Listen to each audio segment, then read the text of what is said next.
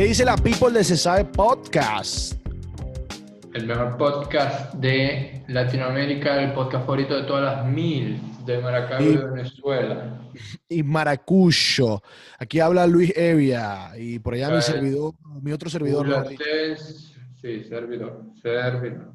Eh, Julio Tencio, gracias a la gente que nos escucha, gracias a Barquilla Productions, eh, nuestro productor estrella, quien se encarga de editar, de hacer las la posts, el arte, todo. Él es las agente, entonces. Las postas. Él es agente de modelos este, de traje de baño, de ropa. Hey, últimamente estaba metido duro en eso. Eh, ah, es fotógrafo duro. Es promotor de eventos de, de música este, tecnocumbi y vallenato en Maracaibo. El tipo está metido en todos los negocios, así que gracias. Y gracias bueno, a la gente que nos sigue. Eh, síganos en Cesade Podcast, Twitter e Instagram. Y eh, suscríbanse al canal de YouTube. Suscríbanse, síganos. Eh, y nada, gracias por el apoyo. Sigan demostrando que si les gusta, si no les gusta, los comentarios, todos son bienvenidos y por supuesto ayúdennos a compartir para que siga creyendo, creyendo no, creciendo esta comunidad de sabiduría.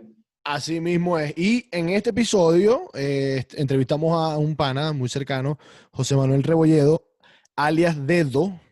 Así que hablamos de todo un poco, de su vida, de tal, de muchas cosas. Está muy interesante. No sé si quieres añadir algo más, Julito, pero vacílense esa entrevista, está muy bueno. O esta conversación, en realidad, no una entrevista. No, no, todo ahí, vayan a verla de nuevo. Páronos. Bueno, señores, aquí estamos ya con... No, no, ya, ya, en serio, ahora sí, dale, pues ya Con José Manuel Rebolledo, disculpen la risa, es un amigo de la casa. José Manuel Rebolledo, alias alias, dilo ahí. No, no se puede nosotros, nosotros no lo vamos a llamar José Manuel porque nosotros de cariño le decimos dedo, así que no se vaya a confundir. no sé quién le dice José Manuel, las mujeres y la mamá y el papá. Y de verga, porque ni, ni ella. Dedo es streamer, es jugador profesional de fútbol retirado. Fue podcaster, yo creo. Fue podcaster. Acuérdate cuando, cuando me quería el Celta y verga. Es un, sí, Real Madrid también le hizo El tipo un todoterreno, ¿me entendéis? Ha participado en muchas cosas. De pana, bueno, ya van, a, ya van a saber por qué decimos. NBA, eh, manager de no sé qué verga, accionista mayoritario de los Knicks de Nueva York. Sí, e, eso también. Comentarista deportivo, analista de la NBA. Este, tipo una eminencia. o sea, tuvimos el placer, tuvimos el placer de haber estudiado con él por mucho tiempo, de verdad que sí. Dedo es amigo de nosotros desde la infancia, prácticamente. Y que... Papi, como desde sexo, por ahí, yo creo que antes. Exacto, no, antes. Entonces, bueno, tuvimos la dicha de estudiar con alguien tan, tan preparado. O sea, prodigioso. De verdad que bienvenido, Dedo. Bienvenido a Se Sabe. Sí, no, en verdad, en verdad el, eh, el placer es mío de estar aquí. He ah, escuchado unos cuantos de, sus de sus episodios y son bastante entretenidos, si, si les soy honesto. Sí. Ah, bueno, pero ah. esta, eh, son entretenidos, pero no nos hace publicidad. Esta vez va a ser publicidad de dos. No, no, lo que pasa es que vos sabéis que a mí me da pena eso. No, no, bueno, pero te puede dar pena. Sin pena, entonces, eh, contanos soy vos, o sea, no tanto nosotros, a la gente que nos escucha, que no te conoce ¿Qué hacéis? ¿Cómo te gustaría definirte? ¿Inversionista? ¿Deportista? Tantas facetas que ya no sé cuál nombre. Eh, bueno, como, como dice Julio, soy inversionista, soy socio mayoritario de los Knicks. No, no, mentira. Nada, eh, nada de eso es verdad, pero esos son chistes internos entre nosotros, porque como ellos mismos estaban comentando hace rato, nos conocemos desde que, desde que tenemos fácilmente 12 años. años. Por ahí. Ocho, más o menos. O sea, depende también, porque Julio sí lo conocí después. Él entró después al colegio. Yo era una persona, después otra persona. y después se convirtió en otra. Tipo Lufo, tipo Lufo, que vos sabés que se vino para acá, después se devolvió y se transformó. Exacto. No, eh, solo cambia de peso, lo demás igual, el mismo. Sí, el mismo. Exacto. Pero, pero no, o sea, a ver, yo, al igual que, que usted, eh, me grabé en el alemán, de ahí es de donde nos conocemos. Al igual que Luis Fer, me vine para acá, apenas me gradué. Eh, vine con la intención de estudiar inglés, primero que nada. Y bueno, una cosa llevó a la otra y terminé quedándome aquí estudiando en una universidad en Boca Ratón. Y después de eso, bueno, he ido trabajando en diferentes empresas, de las cuales ellos estaban haciendo burla, pero sí fue así. No, Trabajé- no burla. Bueno, so- son más que todos chistes internos, pues, e- es, esa es la realidad. Pero, pero sí, como ellos estaban comentando, he, he tenido la dicha de trabajar en empresas como ESPN, eh, la NBA para los, Ma- para, y que para los Marlins, para el Miami Open, eh, me Para el casi todas para las cosas- para el para también. O sea, lo tuyo, lo tuyo en, en el, el centro son los deportes, por lo que entiendo. Sí, sí. eh, los- he trabajado en puras cosas de deporte y bueno, una vez que trabajé en Monat, que ahí fue eh, que tenía que ver con, a ver, no como las mujeres que le hacen, digamos, publicidad a los productos, sino que yo estaba más que todo en la parte del mercadeo, en las oficinas y eso. Pero, Ok, el resto- Pero eso que fueron tus, tus comienzos, tus comienzos. Sí, ese fue, si no me equivoco, mi segundo trabajo, porque el primero fue que fui el manager del equipo de la universidad, que era básicamente viajar con ellos, hacía scout para la, para Pero, la ¿equipo de qué? Eh, ese era el equipo, el equipo de básquet de la universidad. Mierda. Ok. O sea, vos sos Dedo- un fenómeno en- técnicamente No. en básquet. No, no, no. Nada que ver, ojalá, ojalá. Ya quisiera, aunque realmente cuando trabajé en la NBA sí aprendí bastante y tuve como que mucho insight a un pocotón de cosas, eh, lo que vendría siendo el ver los partidos desde otro punto de vista y no solamente cómo se ve en la televisión. De hecho, después de trabajar ahí me ha costado, no sé, ver un partido y, disfrutarlo como lo disfrutaba antes. Eso te iba a ahora estoy preguntar. analizando todo lo que está pasando. Ok, Dedo, pero bueno, vamos a hablar un poquito de tu experiencia eh, como, como tal en ESPN, por ejemplo. ¿Qué, qué hiciste ahí? Em, ¿Cómo fue esa oportunidad? Cuéntanos un poquito de eso. Y, con- y lo más interesante de trabajar ahí. Exacto. Creo que es el sueño de mucha gente también. Sí, bueno, eh, la manera en la que entré ahí fue una pasantía. Fue la, la pasantía que tuve que hacer para graduarme de la universidad. Porque al igual que en Venezuela, aquí también uno tiene que hacer su pasantía y cumplir una cierta cantidad de horas, etcétera, etcétera. Pero ahí yo entré como pasante. Ellos tenían una oportunidad que básicamente tenía que ver con estar en todos los departamentos que habían en ese E Limpiar, ESPN. Limpiar baño, todo eso. Exacto. ¿verdad? Eh, Uno empieza Ajá. por ahí, pero bueno, poco a poco uno va, va Va subiendo, subiendo. y abriéndose puertas. Sí, con el sudor de la frente. Ajá, tal cual. Eh, pero, men, no, yo entré ahí porque eh, ellos tenían varios, varios puestos abiertos y yo conversé con un profesor de la universidad que fue con el que tuve como que más feeling y él me dijo como que mira, aplica esta posición, están haciendo entrevistas y casualmente uno de los que estaba trabajando ahí en el departamento de radio estudió conmigo en la universidad. Y nada, él y yo éramos compañeros de estudios y, por él fue que se me presentó más que todo la oportunidad. Eh, pero me vi involucrado cuando en el trayecto de, de la pasantía en el, en el departamento de las redes sociales, que yo estaba a, a cargo de una de las redes sociales de ellos, la que era en Ujú. español, y después también estuve en un show de radio, el de las mañanas, que era de 8 El show de los 9, tiritos. y- Ajá, el show de los tigritos y de Jorge Ramos y su banda, como ustedes decían. Ah. Pero, pero no, no, no, ellos, ellos hablaban más que todo de fútbol, pero con mi llegada, a ver, yo si bien es cierto jugué fútbol cuando estaba en el colegio y cuando estuve en España. bachillerato y todo esto, en España también, eh, pero con el pasar de los años me fui desprendiendo un poco de, de- de- de ese deporte y me pegué más a- al básquet. Entonces cuando yo llegué a ESPN lo que hicimos fue que agregamos eh, eh, el básquet a ese show, porque ellos nada más hablaban de, de fútbol realmente, hablaban de, de la liga española, de la mexicana, pero de básquet nunca hablaban. Y vos, Y vos eso eras el que fue- hablaba de básquet. Y eso Sí, fue un sí. reflejo de tu vida también. Porque, Sí. o sea, dejaste, o sea, hiciste un pase de fútbol a, a básquet. Porque por lo Sí, menos, realmente. creo que la mayoría de las personas, um, por lo menos los hombres, quizás nos gusta más el fútbol que el básquet. Entonces, porque ese cambio para mí fue raro, pues una persona que estuvo tan cerca de, de- de- lograrlo, porque me acuerdo que bueno, un verguero bueno, eh, en el fútbol, mm, y pues ese cambio al básquet fue medio raro. ¿Por qué? No, no, bueno, ya, Eh, lo que pasa es que, que Dedo, eh, él se vio reflejado. Bueno, yo voy a dejar que él responda, obviamente, pero yo tengo mi teoría. Él se vio reflejado como un basquetbolista, ¿me entendéis? El estilo, tal, y, El, el color. Eso- Ah, eso no, lo ayudó no, en no, la eso El transición. color. No, es lo que no. insinuando. A, a ver, a ver, eh, lo que está diciendo Luis Fer no, no es muy alejado de la realidad, pero realmente lo que pasó fue lo siguiente. Yo les voy a contar más o menos qué, qué fue lo que sucedió y el por qué dejé de jugar fútbol. Que, a ver, no, no solamente lo dice Julio, no es algo que le, que le extraña a él nada más, sino a, todo aquel que esté en mi círculo o que alguna vez me conoció en ese entonces cuando jugaba.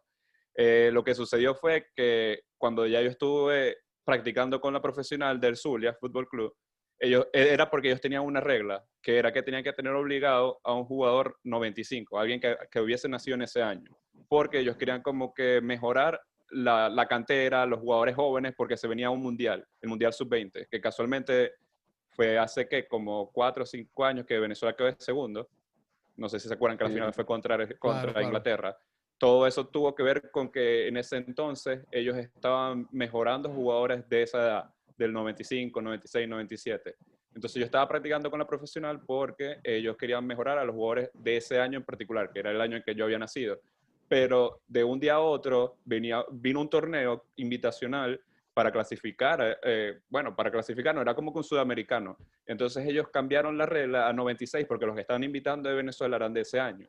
Entonces, bueno, ahí me cortaron y me pasaron de la profesional a la sub-18 y bueno, como una persona de 17, 16 años enfrascada en su cosa de, de decir, no, si no juego en la profesional no juego, yo dije, nada, ahora, ahora no juego. Y, Mataron el pero sueño, bueno, pues. yo... Sí, o sea, prácticamente en ese entonces yo, yo me lo tomé como que me quitaron el sueño, pero yo lo que debía haber hecho, obviamente, ahora pensando en retrospectiva, es que nada, o sea, hubiese seguido adelante porque no fue que me sacaron porque yo era malo, era porque habían quitado la regla, que era básicamente por eso era que estaba jugando profesional. Pero... Dedo, hay, hay un rumor, hay un rumor. Eh, Ajá, ¿cuál es el ¿qué, rumor? qué- qué tan cierto es, verdad, que, mm, que también tú aportabas a, las cosas del equipo, que sea uniforme, No, no. uniformes, A tacos, no. etcétera? No, no, pero ya, ya, ya yo te voy a explicar qué era lo que pasaba ahí. Yo, yo no aportaba en eso, pero sí voy a ser honesto en algo, y es que muchas de las personas con las que he jugado, la grandísima mayoría de ellas, eh, no tenían, digamos, las posibilidades económicas que podía tener yo, o qué sé yo, uno que otro los que jugaba conmigo, tipo Sabarino, que ahora es profesional, el Brujo, que ahora también es profesional. Muchas de esas personas venían del barrio, y no tenían ni siquiera para comprarse tacos. Y a ver, obviamente, yo venía y les regalaba quizás mis tacos viejos o les regalaba un- un- unos zapatos nuevos, porque, men, o sea, están jugando en el equipo y ni siquiera tenían con, con qué jugar, ¿me entiendes? Y si Claro. yo tenía esa posibilidad, ¿por qué no hacerlo? Pero de ahí a que yo, no sé, aportaba algo en el equipo, que si compraba, no sé, lo- los uniformes y demás, no, no, no, nada que ver. O Eh, sea eh, que. Sabarino, Aparte, que Sabarino, el brujo y todo, todos los que mencionaste están ahí en parte gracias a tus aportes, a No, tu No, no, no, generosidad. yo no voy a decir, yo no voy a decir que todo lo que soy, soy filántropo, papi. No, no, no, no. A ver, no, yo no estoy diciendo que están ahí por mí porque nada que ver. Obviamente el, el talento no se lo puede quitar nadie, porque ellos desde, desde pequeños son muy, muy buenos, sobre todo Sabarino. Era una persona que me acuerdo cuando jugamos el Nacional, que quedamos de segundos porque perdimos en la final. El tipo creo que veintipico partidos metió 70 goles, algo así, una cosa absurda. Mierda. No, no. Igual hay mucha gente que no lo logra, que, que a pesar del talento no- y teniendo incluso No. los recursos y todo, no lo logran. exacto, ni siquiera tiene medio los tacos raro. de dedo. Exacto, ni siquiera tiene los tacos que, que yo les tenía antes, antes de Messi, de todo. Los tenía Ahora, ahora Los- dedo.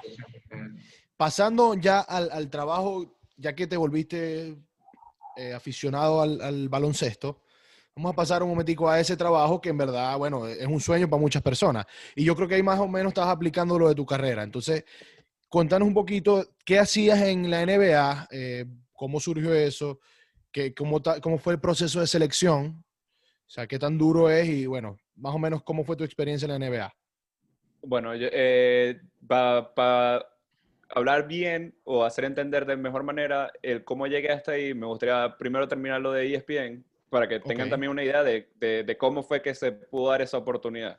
Porque realmente yo me tracé una línea, o sea, yo, yo me dije a mí mismo, voy, voy a entrar primero en ESPN y voy a utilizar eso como una catapulta para llegar a la NBA. O sea, yo lo puse como una meta personal. Yo dije, voy a, voy a entrar aquí y si bien es cierto, era un trabajo que, que, que, wow, yo quería y que se me abrieron muchas puertas, yo dije, lo voy a usar para realmente llegar a este punto, a este nivel.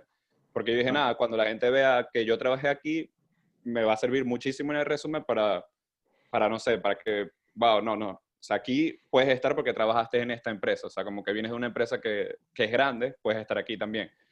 Este, pero el, cómo yo tuve la oportunidad realmente de entrar a la NBA fue porque en ESPN, aun y cuando hice una pasantía, eh, me destaqué bastante en lo que era eh, la NBA, o sea, el, el básquet. Y muchas de las personas que estaban ahí no, no estaban interesadas en, en, en ese ámbito, sino, na- qué sé yo, en el, en el fútbol o en salir en televisión o en estar en la parte de las redes sociales. Pero yo quería como que cubrir el básquet. De hecho, yo cubrí un partido de la NBA que fue el Miami Heat contra el Milwaukee Bucks, que yo fui yendo representando a ESPN. No sé si te acuerdas que, que fui a eso, que hice entrevistas a Dwayne Wade y todo eso, tomé fotos y, y todas esas cosas las subimos a las redes sociales. Eh, Ahora me acuerdo que estaban me vestidos igualito. Dwayne Wade. Sí, estábamos igualitos. Él le dijo, hey, ¿qué te vas a me- poner? Y yo me vestí igualito. Exacto. No, él te dijo a vos. Ajá, él me dijo, hey, mira, Repo, ¿qué coño te vas a poner hoy para yo vestirme igualito? Para yo vestirme. Marico, ¿y qué se siente? O sea, pues yo en verdad yo nunca he tenido así de frente a alguien así súper famoso y verga, o como que un ídolo. Pero ¿qué se siente tener un monstruo como Wade? Ah, no sé si, no, en ese momento no estaba LeBron ya. Pero, No, ya- ya no estaba LeBron. marico, un monstruo ese, y, o sea, como decir, verga, lo logré. Digo yo, ¿cómo se siente? Bueno, en, en verdad es- ese día no solamente lo vi a él, sino a Giannis también, ante Tocumbo, antes de que fuese el MVP, eh, un, mon- un montón de estrellas, pero a ver, obviamente tú cuando estás en, en ese entorno, porque no solamente es que lo vi en el juego, sino que también entré a los camerinos con ellos, o sea, los vi cambiarse, los vi vestirse, eh, un, un- sinfín de cosas, acceso que, que las personas normales no podrían tener, ¿me entiendes? Porque yo tenía como que el acceso de ESPN, pero al estar ahí, tú por dentro te dices a ti mismo como que, wow, esto es real, como que estoy enfrente de ellos, pero obviamente no lo ex- exteriorizas porque, porque tienes que ser profesional ante todo. Sí, Eh. Imagínate que... Vos no, que vos no sé, le pediste fotos. No me acuerdo, en verdad. No, no no, no, no, no, pedí fotos porque de hecho eso era una de las cosas que me dijo ESPN antes de ir, como que mira, no, puede, no puedes tomarte fotos, o sea, a ver, sí, po- No sí podía tomarme una fo- fan, pues. Exacto, o sea, como que sí podía tomarme fotos con ellos, pero también como que dependía, pues, o sea, no, tipo, si estábamos afuera, yo podía decirle de alguna manera que fuese profesional o a lo mejor como que no tomarme yo la foto directamente con él, pero o sea, si yo lo estaba entrevistando, la otra persona que iba conmigo podía tomarnos fotos como que del momento, pero de ahí como que yo decirle, hey, mira, nos podemos tomar una foto, tal, ya eso no se iba a ver muy profesional y era algo que, a ver, por mucho que yo quería hacerlo, no lo iba a hacer. Entonces, tampoco tomaba fotos en los lugares que no, que no me permitían, ¿sabes? Como que a, a lo mejor mucha gente va y dice, no, voy, voy a hacer esto una vez y no lo voy a hacer más nunca, entonces toma fotos donde quizás no, lo, no debe hacerlo o hace cosas que, que no debería. Y yo tomé esa experiencia más bien como algo profesional y dije, mira, o sea, prefiero llevármelo en mi cabeza que llevarme fotos o llevarme esto, aquello, lo otro, porque al fin y, Y al cabo, o sea, exacto, que, y que me voten, pues que aparte me raye, que no es la idea. Hola. Ah, mira la perra esta, se toma fotos con todo. Eh, pero bueno, yo utilicé eso, como dije, para llegar a la NBA y el proceso del mismo fue, eh, existe una página, obviamente, como cualquier otra empresa, eh, que es NBA Careers, y yo me metí ahí y todos los días buscaba trabajos que ellos publicaban, todos los días, todos los días, todos los días. Y casualmente ellos publicaron uno que estaban buscando personas que quisieran analizar los partidos en vivo, porque estaban creando una base de datos de las jugadas. eh, a ver, ¿cómo te explico? De las, o sea, era como que estadísticas avanzadas de los partidos.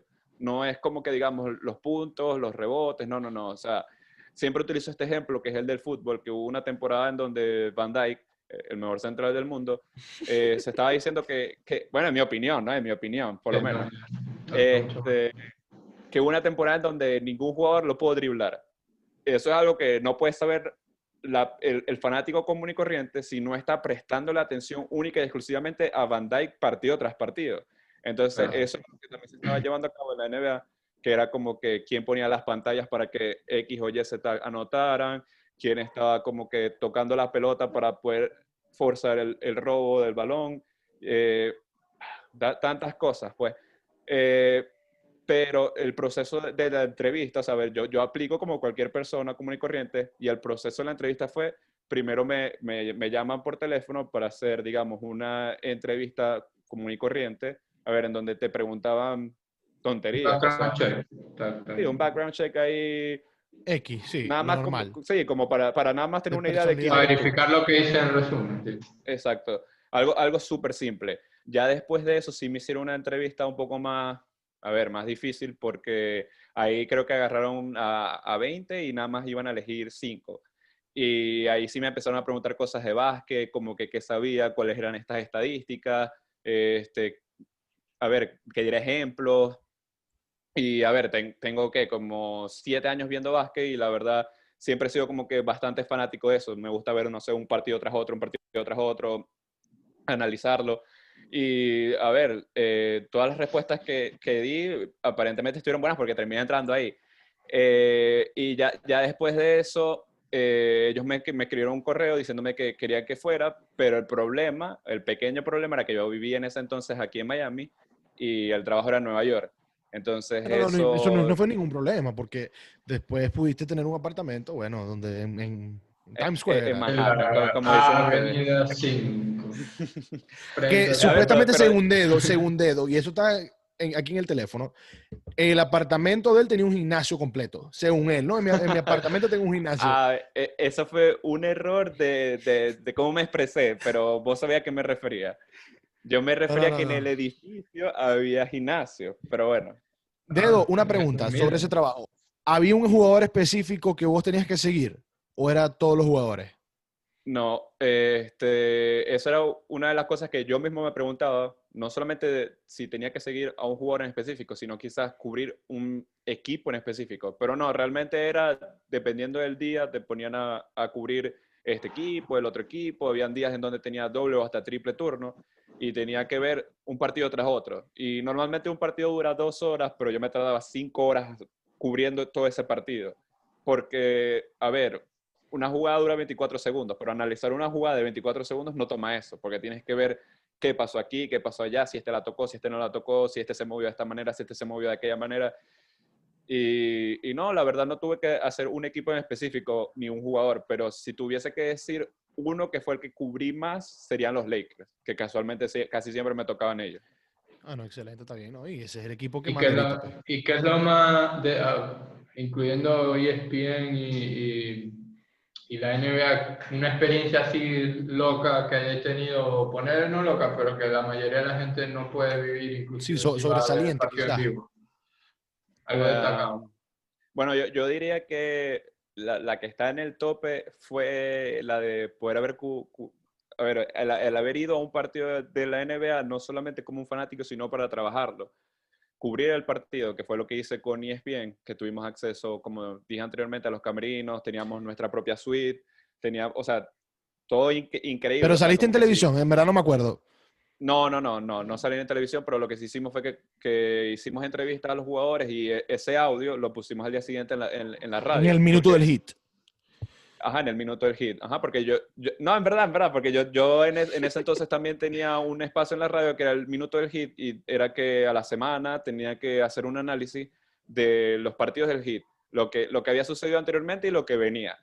Eh, entonces nosotros utilizamos ese audio para colocarlo ahí y también para colocarlo en, en el show en inglés, porque en esa radio no solamente estaba en inglés, perdón, en español, sino también en inglés. Solo que en inglés yo no participaba. Pero ajá, eh, el audio que, que grabamos, ese lo utilizaron ellos aparte.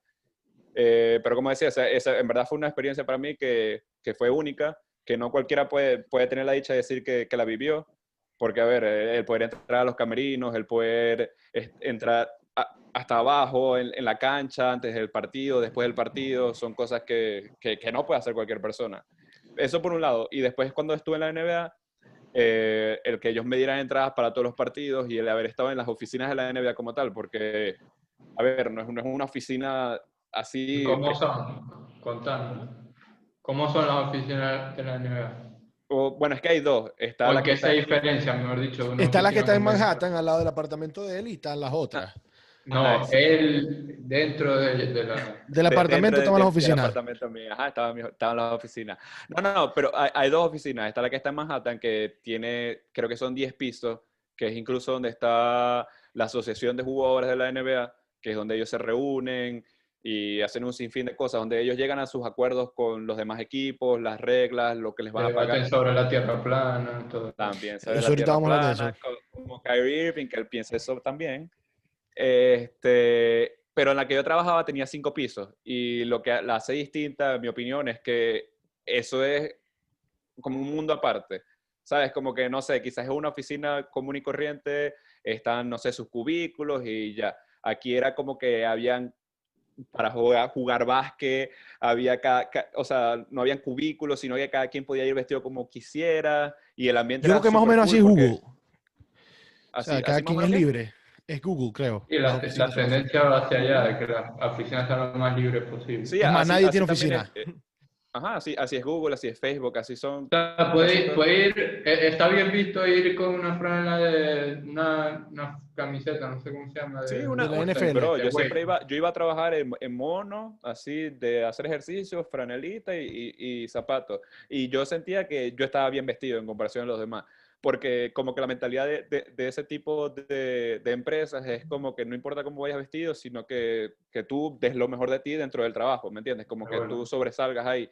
Y lo que me pareció buenísimo de trabajar en esa empresa es que, a diferencia de otras en las que había estado, no había competitividad, sino que más bien, si yo era bueno y tú eras bueno, nos ayudábamos mutuamente. Sabes que, no sé, hay muchas veces donde uno, va, donde uno va a trabajar y, y se siente como que, men, si yo soy mejor que esta persona, existen los celos y al final como que, ¿sabes? Todo el mundo, todos chocan. Claro, todos chocan, claro, pero claro. aquí, aquí, aquí era más bien como que el compañerismo, todos teníamos la misma edad o éramos cercanos el uno al otro y lo que hacíamos era conversar, nos ayudábamos. De hecho, había muchas veces que, que comparábamos jugadas y, y, preguntábamos como que, mira, ¿qué opinas de esto? ¿Qué opinas de aquello? Y tratábamos como que de, de llegar a, a, una conclusión entre todos, pues.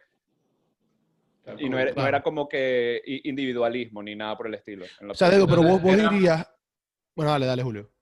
Eh, no, mariqueando, pero era mal visto entonces ir así, no sé, bien vestido, digamos, de, de camisa. De, bueno, no, casi nunca eh, nadie iba vestido así. Carolina cuando Herrera, lo... Cuando Roller. lo hacían era como que a lo mejor iban a hacer algo después de eso, pues. O que venían ¿Vos de, lo llegaste, de ¿vos lo llegaste a hacer? Parte.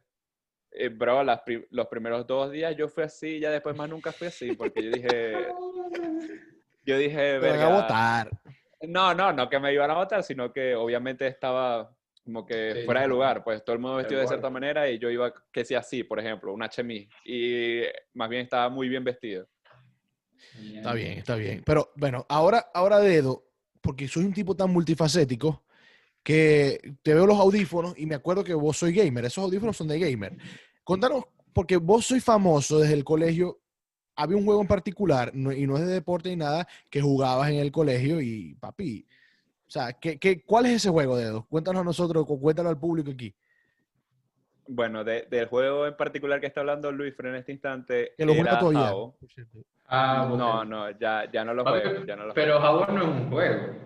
Bueno, para mí Jabo no es un juego. No sé. Es la vida real. Según vos. Marico, Jabo, Sí, exacto. Para mí, Jabo era la vida real. Lo que pasa es que antes de que empecemos a hablar de esto, los tres jugamos, estuvimos en Jabo. Sí, los tres, exacto. Porque no, no era nada más yo, era Luis, Fer, era vos, éramos todos.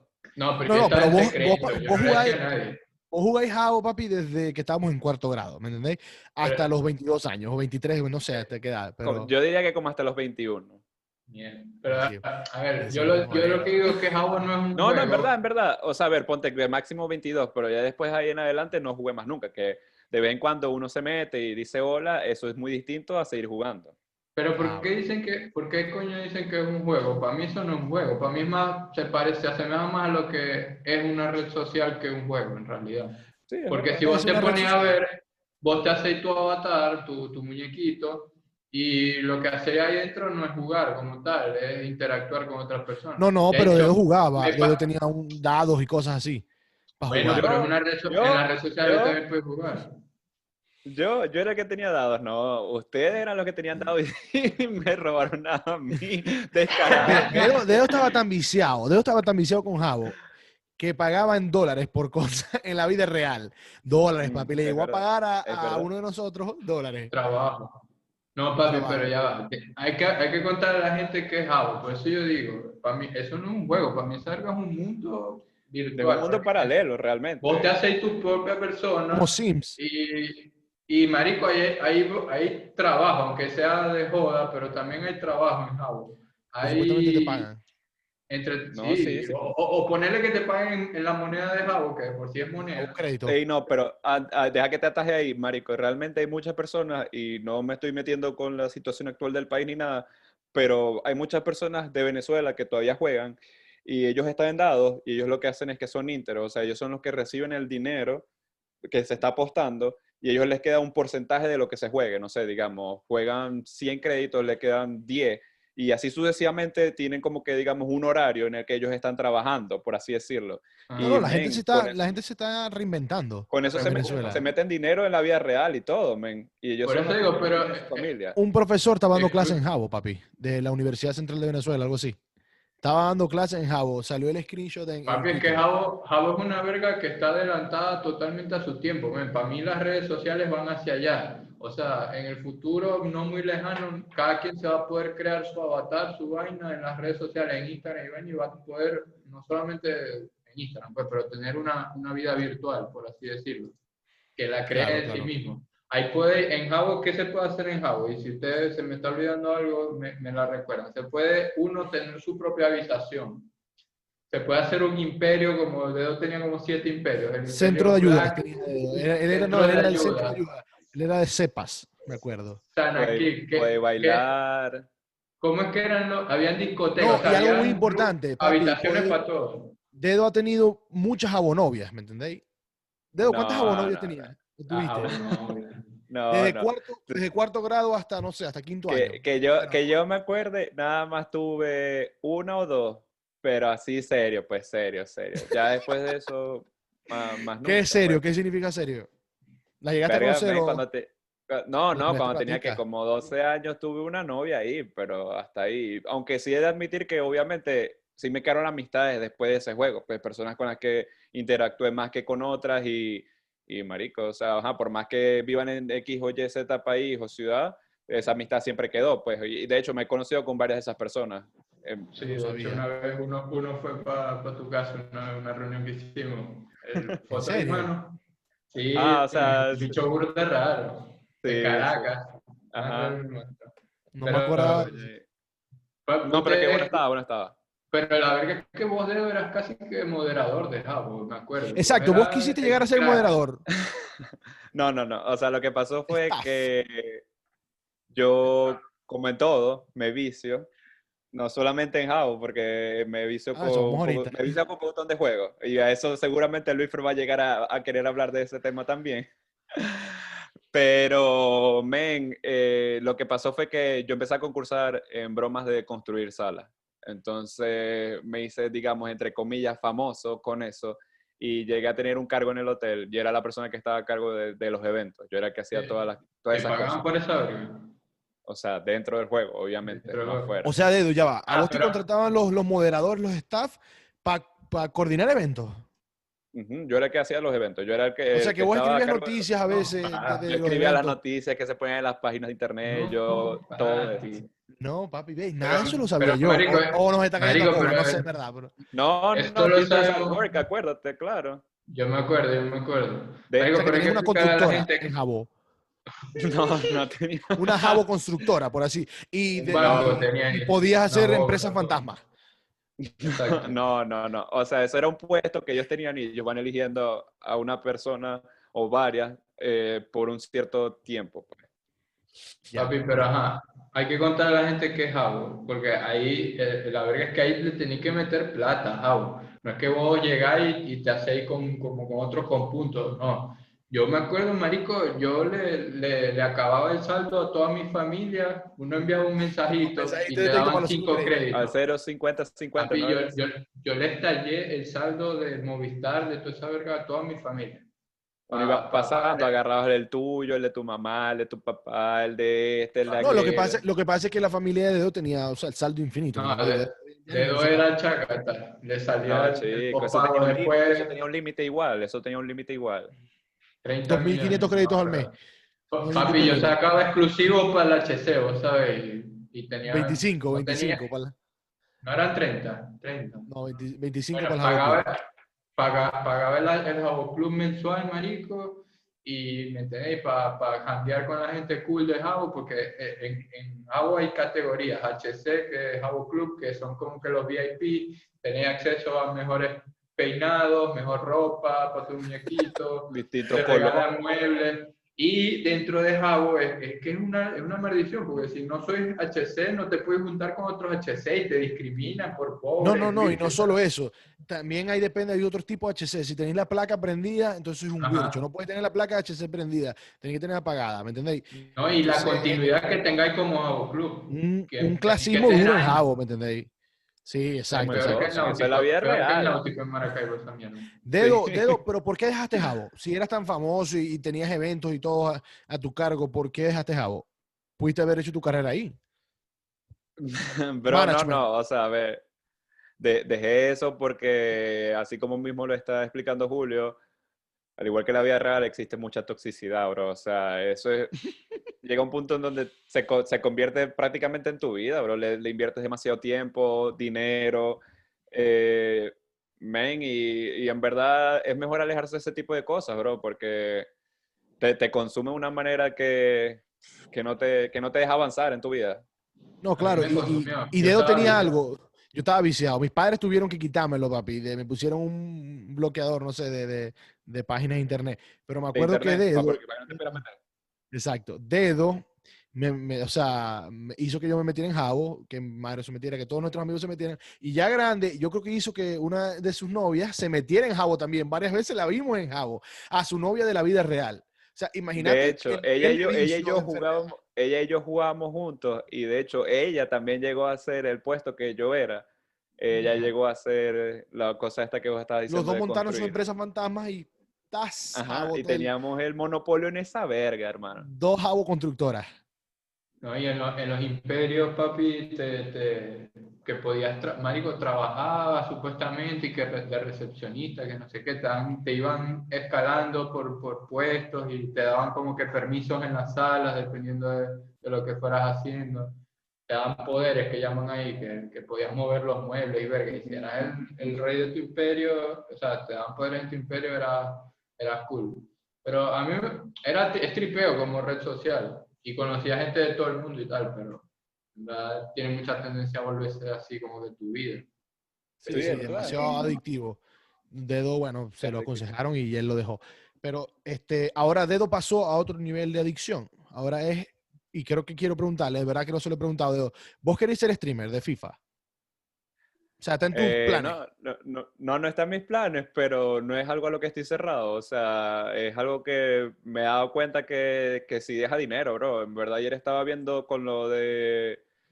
O sea, ya, ya, ya salió FIFA 21, ¿no? Y estaba viendo por lo menos una de las personas que sigo que me llegó a tener ayer, creo que fueron 3 millones de visualizaciones en un live que hizo de 5 horas, algo así. O sea, en el transcurso de esas 5 horas tuvo 3 millones de personas viéndolo. O sea, pero es, es una locura. O sea, que Yo- yo puede, no no, te, no te mucho- cerras esa posibilidad. No, no, aparte que, que bueno, Oye, ¿con qué vos, también jugáis, vos, también jugáis. No, no, papi, yo doy asco, bro. lo que- lo- no, o sea, que deis asco es otra cosa, pero vos también jugáis. No, jamás adicto. Eso Papi, pero yo, no- yo que no juego esa verga y no sigo mucho, o sea, no, no he visto muchos streamers, yo lo que veo que son los que tienen más éxito, son los que tienen como que cierto carisma, ¿me entendéis? Por ejemplo, el Kun Agüero, que se volvió famoso, más allá de que el Kun Agüero está, es el Kun Agüero, es súper famoso, pero, marico, yo decía verga, que a la verga, la puta, que no sé qué, tenéis que tener una personalidad del coño, no solamente ser bueno No, y, a- y aparte que eh, él es jodedor y tal, y he visto que incluso más de un, de un live que ha hecho, ha llamado que sea Messi, se ha A Messi, llamó una vez a Messi, ¿me. Que. Ajá. Es algo loco. Aparte que. Y que que no, que, che, te estoy, te estoy llamando aquí, que todo el mundo estaba diciendo que te llamara, que te llamara, y bueno, para que, para que de Exacto. molestar. Él, él se deja ver como una persona normal, pues. No, no es, ¿Me entendéis? Es- Entras a su vida prácticamente, siendo streamer. Sí. Entonces, Dedo, bueno, está pensando, está pensando, creo. Estoy- ¿Quién es estoy el mejor pensando. streamer de Cibo? Y el, el Kun da risa, el Kun da risa, la verdad, pero me gusta más ver los, los que son en inglés. Run the Food Market es Ah. bueno. Porque- Ok, ah, buena recomendación aquí. Ya, ya tenemos la recomendación de Dedo del, del día de hoy. Otra, otra cosa que yo le quería preguntar a Dedo, y esto es un tema polémico entre él y yo, o aquí, que él me hizo creer que vos también creías en eso. Dedo, Ey, ¿Creéis Yo, todavía? yo juraba, yo juraba que Julio pensaba eso hasta que después él aclaró que se había equivocado. No, Ajá. no. Bueno, pero ajá, Vos, Dedo, ahí. ¿vos, vos creéis que la Tierra es plana, sí o no? Todavía estoy regio en esa vaina. Yo pienso que es así, bro. Pero, ¿te dejaste influenciar por, por los basquetbolistas que creen en eso? ¿O de verdad, o sea, creéis que tenéis base para... Y no voy a, a ver, a ver, pues, pero- obviamente, o- obviamente yo no pensaba eso, sino como la grandísima mayoría pensaba que era de cierta forma, pero eh, se hizo un comentario sobre eso, viniendo de jugadores de la NBA, y me abría la idea de leer sobre ello, y Ujú. dije, a ver, me parece que esto, eh, según mi punto de vista, tiene más lógica que lo que pensaba antes, pues. Claro, Pero claro, claro. Como, como dijo Lufo, hemos, hemos tenido muchos debates sobre esto, discusiones así, ey, Acalorada. sí. Y que, Martito imbécil, ¿cómo vas a decir esa vaina? Que no sé qué, qué tal. Hasta se ha salido del grupo, o lo he hecho salir del grupo por esa... Bueno, hace tiempo ya. Pero, pero sí, sí, sí. ¿Y cuál es el argumento que dan entonces los basquetbolistas para esa? Eh, bueno, eh, el, el punto base, por así decirlo, el con el que siempre me, me gusta empezar, es como que, a ver, cuando agarras un avión, por ejemplo, y quieres ir desde Asia hacia América, por así decirlo, digamos. O sea, sabes que está el punto A y el punto B. Si la Tierra fuese como la mayoría de las personas dicen, o sea, si este está aquí, este está aquí, porque simplemente no hacen así ya, no siempre van en línea recta, ¿sí me entiendes? O sea, siempre van en línea recta y ya, en vez de darle la vuelta a la cosa, porque un podría ser globo, como ¿no? que más cerca, viniendo de aquí y aquí, porque está uniéndose básicamente, si fuese de la manera que dice la, la mayoría de las personas. Pero desde mi punto de vista, si es plana, siempre va en línea recta, que es lo que hace el avión. Por eso siempre se tarda, la se tarda lo mismo en llegar de un punto a otro. Me, me confundió Bueno. todo ahí, dedo. Ente- o sea, entendí la explicación que hizo, pero. Eh, o sea, no eh, tengo, bueno, no tengo los. No, no, argumentos no tiene, no tiene por qué estar de acuerdo, pero, pero ajá. No, no, está bien, y es lo que pensaba. En realidad, Julio y yo lo hablamos que, que no íbamos a, a caer en, en polémica hoy, porque en verdad no sé. eh, o sea, No tengo- no tengo los explicarlo, argumentos, pero no tengo los argumentos mucha- aquí. porque Porque, porque también mucha gente dice que la Tierra es circular y ya porque es circular es redonda y no necesariamente, porque puede ser como un plato que es circular pero no es redondo. Mm, o sea que es, es un plato. pero Para vos es un plato en realidad. Es un eh, plato- un plato. Pero básicamente es como un plato marico, o sea, como un plato, tú puedes echar agua y no necesariamente por eso se tiene que desbordar, que es lo que mucha gente dice, que, o sea, si fuese plana, la Tierra se desbordaría el agua, pero no, no tiene por Ajá, qué. y, y si llegáis al polo de la- del plato, que, a- a- ¿en dónde estáis? O sea, si llegáis al, al polo, no podéis pasar más allá del polo, del plato. No, o sea, sí podéis, porque es que un plato tiene una su- superficie por acá y otra por acá, o sea, sí me entiendes lo que te estoy O diciendo, sea que, Está por o sea que por acá. empezarías a caminar así, derechito, y después te pones en, en- en 90 grados, creo que. Pregunto, ¿En la ¿no? O sea, ¿En la qué, camináis derecho y llegas al borde y para llegar a la otra superficie tenés que caminar boca abajo. Y después te volvés a No, poner en 90 marico, porque al igual que un plato lo podéis, o sea, como que lo Se podéis... voltea, ¿cómo se voltea el plato, pues. El plato sabe cuando Sí, estás ba- vos ahí, se voltea. básica- Bueno, entonces, ¿cómo va a ser el avión? Tiene, si va de, de un punto a otro, tiene que hacer así, así y así. O sea, No, no, por eso es que el avión siempre va derecho. Sí, el avión Claro, va se va derecho. y ya. No, no, pero está bien, está bien, está bien. Es una buena, una buena conversación. Yo, yo, yo me lo creí, yo, ah, no me lo creí, pero o sea, yo como cuando siempre me dicen algo, yo creo que todo puede ser posible en la vida y ya, entonces la primera, cuando, la primera vez que yo escuché de eso, honestamente fue cuando Deo me lo dijo, y a mí cuando alguien me dice algo por primera vez, yo siempre digo como que, sí, puede ser, ¿por qué no? Y lo dejo así, ¿me entendéis? Ah, por eso que Edu asumió que vos dijiste que sí. Me imagino, o sea, no, No, sé, pues, no, no, yo hice una votación en Instagram y vos pusiste que vos creías esa verga. Verga. No, papi, no, no, no. Papi, pero ¿quién se toma las votaciones en Instagram en serio, primero que todo? Sí, Pero- bueno, o sea, si no va a ser... Si No, no, yo quedé decepcionado. De una vez le escribí, de una vez le escribí a Julio, papi, ¿es verdad que vos creéis que la Tierra es plana? O sea, ¿de verdad es verdad lo que está diciendo Dedo o, o qué? Claro, sea, exacto.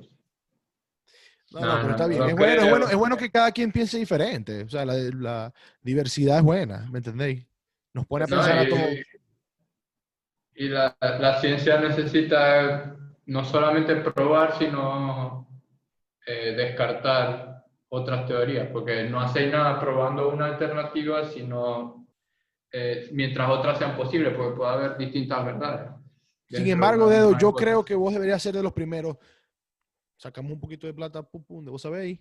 Y deberías tratar de, cuando Elon Musk envíe De gente para la corroborar, luna, de corroborar, aparte, e- e- ese corroborar tu mío. teoría o, o Claro. ver si firmas un documento que te dice, no, tenés que decir que la Tierra es esférica, achatada a los polos, lo que sea.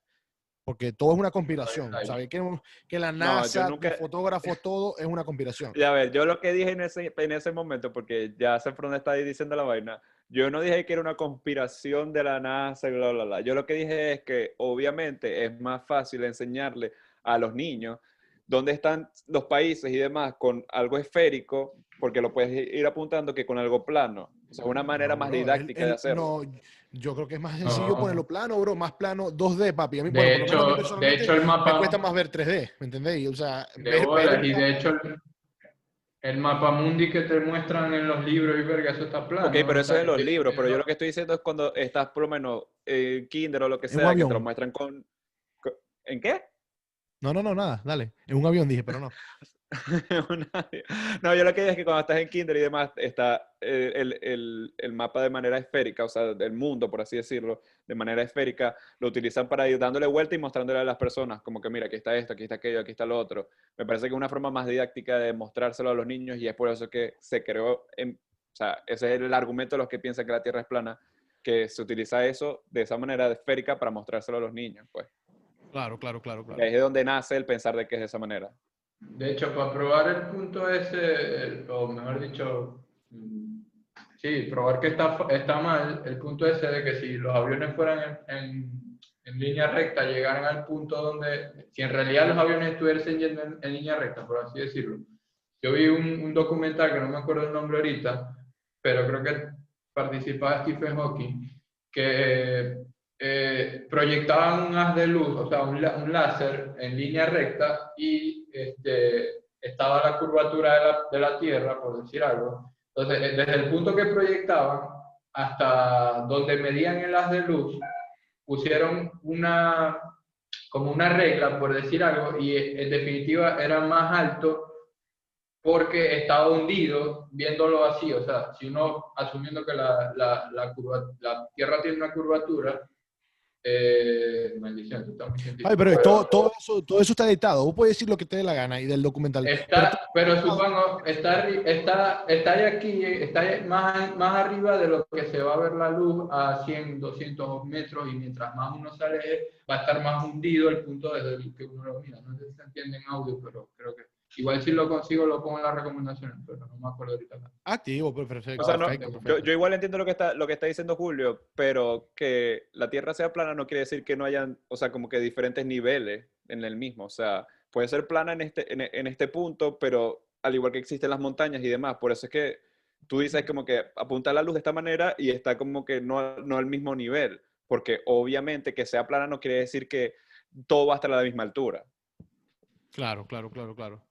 Mm, O sea, a veces suena lógico, pero. Pero no, no, no, yo, me quedo, yo me quedo con que la Tierra es esférica, ¿verdad? Que, porque es que todas las leyes físicas están basadas en eso, la gravedad, muchas cosas, o sea.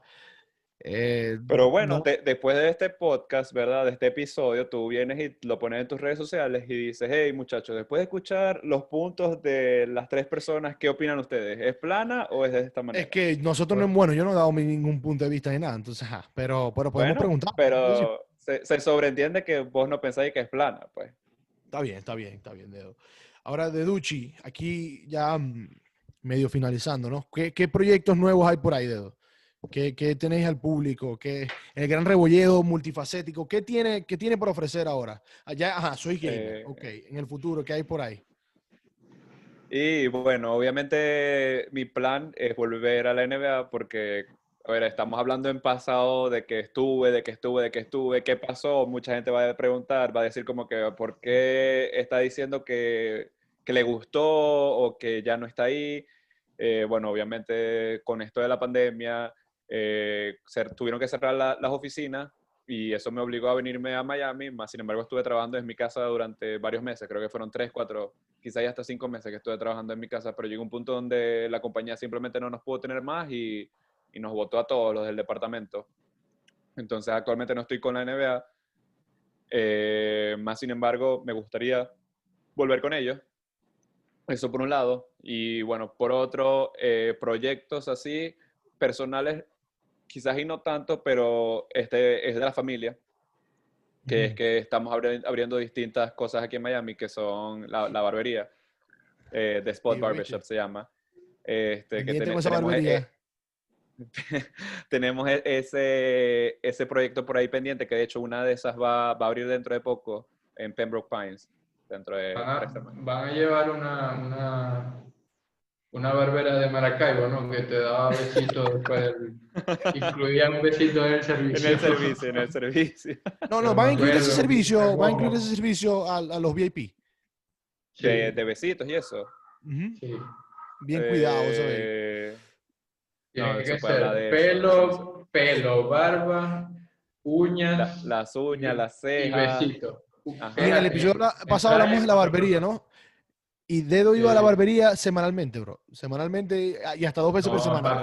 Hasta más, hasta creo que cada cuatro días. Sí, men, porque Dedo no se afeita, Dedo, dedo va a la, afeita, a, la afeitadora, a la barbería. Que yo, yo nunca me he afeitado, hablando claro, yo nunca me he afeitado. No, papi. No, papi. Eh, bueno, menos mal que yo no tengo barba, no tengo que afeitarme nada. Pero. Imagínate cada, día la barbería era un besito. No, no, por eso es que, imagínate. No, pero excelente, excelente. ¿Cómo se va a llamar la barbería otra vez? ¿O cómo se llama? Se llama The Spot Barbershop porque eso es una franquicia. Entonces, bueno, eh, es así. todas son iguales, pues. Pero, pero no podéis poner algo diferente como, como las oficinas de la NBA, pues para que te sientas en un sitio diferente. No, no. Bueno, o sea, lo, entiendo que tiene un concepto diferente, ¿no? O sea, tienen todas el mismo concepto como tal, pero uno de cierta forma lo puede hacer, digamos, personalizado, no sé, que si los cuadros que vas a poner o, o cómo te gusta el diseño. Sí, pero digo respecto a la barbería convencional donde vais a te cortar el pelo y ya. Sí, es, muy, distinta, es muy distinta. O sea, eso me refiero. Es, una experiencia. Sí, es, una, es más que todo una experiencia porque, a ver, es como que una barbería high-end a ver, es cara, no voy a decir que no es, porque sí es cara, el servicio es bastante caro, pero, a ver, el sitio es súper lindo, eh, a ver, todo personalizado, desde la manera en la que haces la cita, la puedes hacer desde el teléfono, vas y te atienden y te dan, que si, qué sé yo, whisky, que si quieres algo de comer, que si quieres un café, eh, desde que llegas... Pues, es barbería restaurante. Puedes ir a hacer negocios ahí. Exacto, exacto. A ver, puedes ir y ver los partidos de básquet. No, no, tampoco es un mall, pero lo que, lo que estoy tratando de hacer entender es que, a ver, eh, eh, es, más que una barbería, es una, es una experiencia, pues. Y, y los barberos, vas a tener así como Leo God is Good o mm, el otro, el que, el que corta a los influencers, eh, Lois, Luis, el puertorriqueño. ¿Va a, ¿Va a haber un barbero así duro? Y no, no sé, no sé, la verdad. en eso no me meto yo. Pero ah, tiene que haber por lo menos un, un cuarto así, abrir una cortina un poco amiguitas ahí, unas cosas ahí. Sí, para los besitos, decimos. Eso, es lo que cree que digamos, eso es lo que cree que digamos, que ahí es donde el colombianas, los colombianas, colombianas. ¿Qué tiene que ver la Colombia? No, pues pila, que si no escucha gente con... Desde ahorita que, ahorita que creo que están empezando las la finales, igual cuando salga el episodio ya, ya van a estar a mitad de camino. Exacto, hoy empieza la final. ¿Quién gana? Hoy, ¿Quién gana sí, hoy, hoy, casualmente empiezan las finales, los Lakers contra el Heat. A ver, yo que he vivido en Miami un poco de tiempo, debería de decir que va a ganar el Heat, pero... No, soy objetivo. Yo soy en la NBA, que no, no, no. Ya, la, ya la, objetividad, la objetividad la dejé de lado. Yo soy Team LeBron, bro. Para mí, los Lakers. Los Lakers. Okay. ¿Es el mejor de la historia LeBron, sí o no? Desde mi punto de vista, sí. De hecho, de hecho, tengo un dato por ahí que lo voy a decir. Una estadística que él sacó, claro una, una estadística, una estadística. Si LeBron James queda campeón, sería la primera persona en la historia en ganar un, ani- un anillo con tres equipos distintos. Que en este caso serían el Heat, porque él jugó en el Heat Los anteriormente, Caps. los Cleveland Cavaliers y ahora los Ángeles Lakers, si quedan campeones. La primera persona en la historia. Agarra- De hecho, Perfecto. Kawhi Leonard también podía ser la primera persona, pero ellos quedaron eliminados en la segunda, en la segunda, en la segunda ronda. Él ganó con San Antonio y con Houston, y si hubiese quedado campeón con los Clippers, ajá, hubiese sido él la primera persona, pero ahora es LeBron en tal caso de que gane, que todavía tiene esa chance porque está en las finales. Tío, bueno, se mojó dedo. Pendiente, yo voy también con LeBron. ¿Y vos, Julio? Ah, también, no es un carajo, pero. Yo tampoco, pero vos sabéis. Team que no, Lakers. no sé un carajo, pero, pero Dedo me vendió la idea ahí. No, no, por eso. Yo le voy porque. Dedo supuestamente sabe mucho. Entonces, ajá, tengo que irle al que le va Dedo, bro. Verga, los Lakers nada más han perdido dos partidos, no, dos o tres, tres partidos creo que han perdido nada más en estos playoffs. ¿En, cuánto- ¿En cuántos partidos ganan? ¿Cómo crees que queda la serie para que la gente haga sus apuestas y verga? Lo que vos digas es que voy a salir. Yo creo, yo creo que van a ganar en seis. parlay. En seis. Yo creo que van a ganar en juegos. seis. En seis y va a Sí. quedar la serie 4-2. 4-2, 4-2. Bueno, no te puede esta verguita. Y ha- hagan sus apuestas. ¿Dónde te sigue la gente? MyG, MyTedo. Eh, men, en, en Instagram, este, Bueno, antes era José aquí. Repollo, pero, pero lo cambié a Rebolledo JM porque Sí, ajá, desde me que, tenía que para la seriedad, pues. Que aparte, que aparte de todo lo que hemos nombrado y lo que él nos ha contado que hace, ahí también sube una reflexión en sus posts. Ajá. Unas reflexiones de vez en cuando. No, no, es, activista de, de- del grupo de Kanye West. ¿No? Eh, De- Exactamente. Calle 2020. Nada, ve, puro, puro bla bla. Al final no se lanzó. pero, ¿no? No, JM no se Rebolledo, pudo lanzar. Eh, Rebolledo JM. Rebolledo JM. Rebolledo JM en Instagram. Sigan al pan Y, Rebolledo ajá, me, JM. puede- me pueden seguir por ahí para que lean las reflexiones que dijo Julio, que de vez en cuando, vos sabés, escribo mis, mis vainitas por ahí. I am, I was. Ajá, was. Es- Todos, todos somos distintas personas cuando rebajamos. No, ya va, que abrieron la perrera ya que Julio. Un momentico. Sí, que, que ahora me estoy rebuscando, como el podcast no da plata, tengo que rebuscarme con un, poco de perro. Brother, pero ¿qué ahí, mostrarlo ahí, Julio. Mostrar No, el perro va. nuevo que tenéis. Eh. Están todos encerrados, después me denuncian por maltrato animal. Sí, Nos tienen una caja. Pero bueno, Dedo, de verdad que fue un placer, placer tenerte en, en- en el podcast. Esperemos que nos sigas acompañando en el futuro. Julio y yo vamos a, a meditar en eso.